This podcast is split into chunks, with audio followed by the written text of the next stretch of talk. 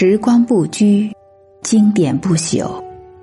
大家的小文章，手边的短经典，与大师同行，品纸上春秋。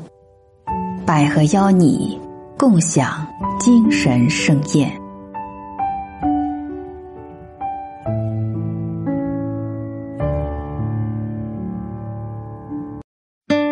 今晚为您带来的是中国现代著名散文家、诗人、古典文学研究家周自清的一篇文章《我所见的叶圣陶》。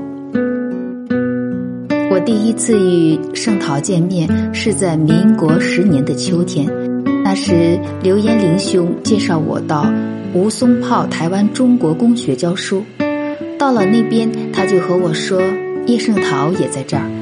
我们都念过圣陶的小说，所以他这样告诉我。我好奇的问道：“怎样一个人？”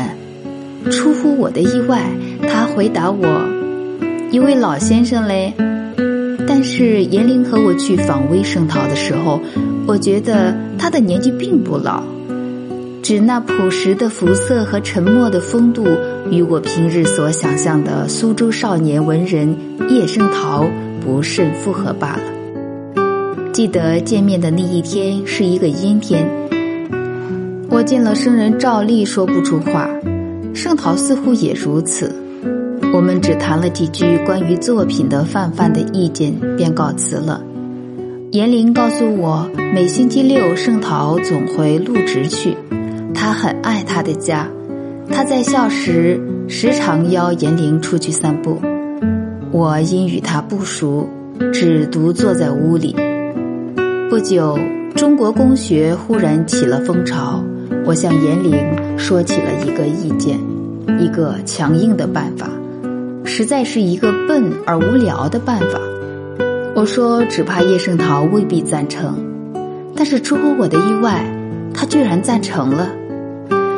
后来细想，他许是有意容容我们吧？这真是老大哥的态度呢。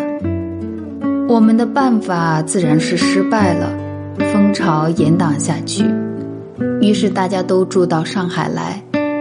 我和圣陶差不多天天见面，同时又认识了西帝、吕腾竹兄。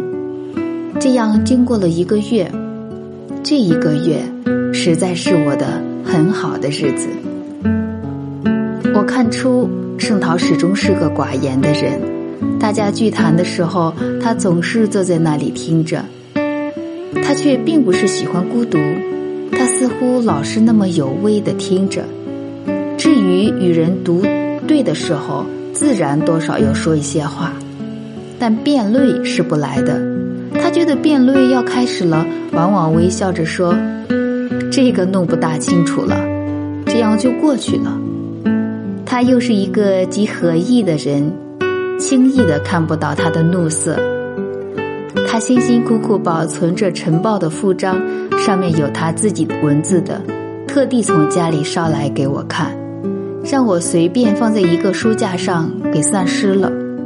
当他和我同时发现这件事时，他只略露惋惜的神色，随即说：“哎，由他去哉，由他去哉。”我是世君惭愧着。因为我知道他作文是不留稿的，的和意出于天性，并非阅历世故、娇柔造作而成。他对于世间妥协的精神是极厌恨的。在这一月中，我看见过他发过一次怒，始终只看见过他发过这一次怒，那便是对风潮的妥协者的蔑视。风潮结束了，我到杭州教书，那边学校当局要我约圣陶去。圣陶来信说，我们要痛痛快快的游西湖，不管这是冬天。他来了，叫我上车站去接。我知道他到车站这一类的地方是会觉得寂寞的。他的家实在太好了，他的衣着一向都是家里管。我常想，他好像一个小孩子，像小孩子的天真，也像小孩子的离不开家里人。必须离开家里人时，他也得找一些熟朋友伴着。孤独在他简直是有些可怕，所以他到校时本来是独住一屋的，却愿意将那间作为我们俩人的卧室，而将我那间做书室，这样可以常常相伴。我自然也乐意。我们不时到西湖边去，有时下湖，有时只喝喝酒。在校时各聚一桌，我只预备功课。他却老是写小说和童话。出道时，校长当局来看过他。第二天，我问他要不要去看看他们，他皱眉道：“一定要去吗？等一天吧。”后来始终没有去。他是反对形式主义的。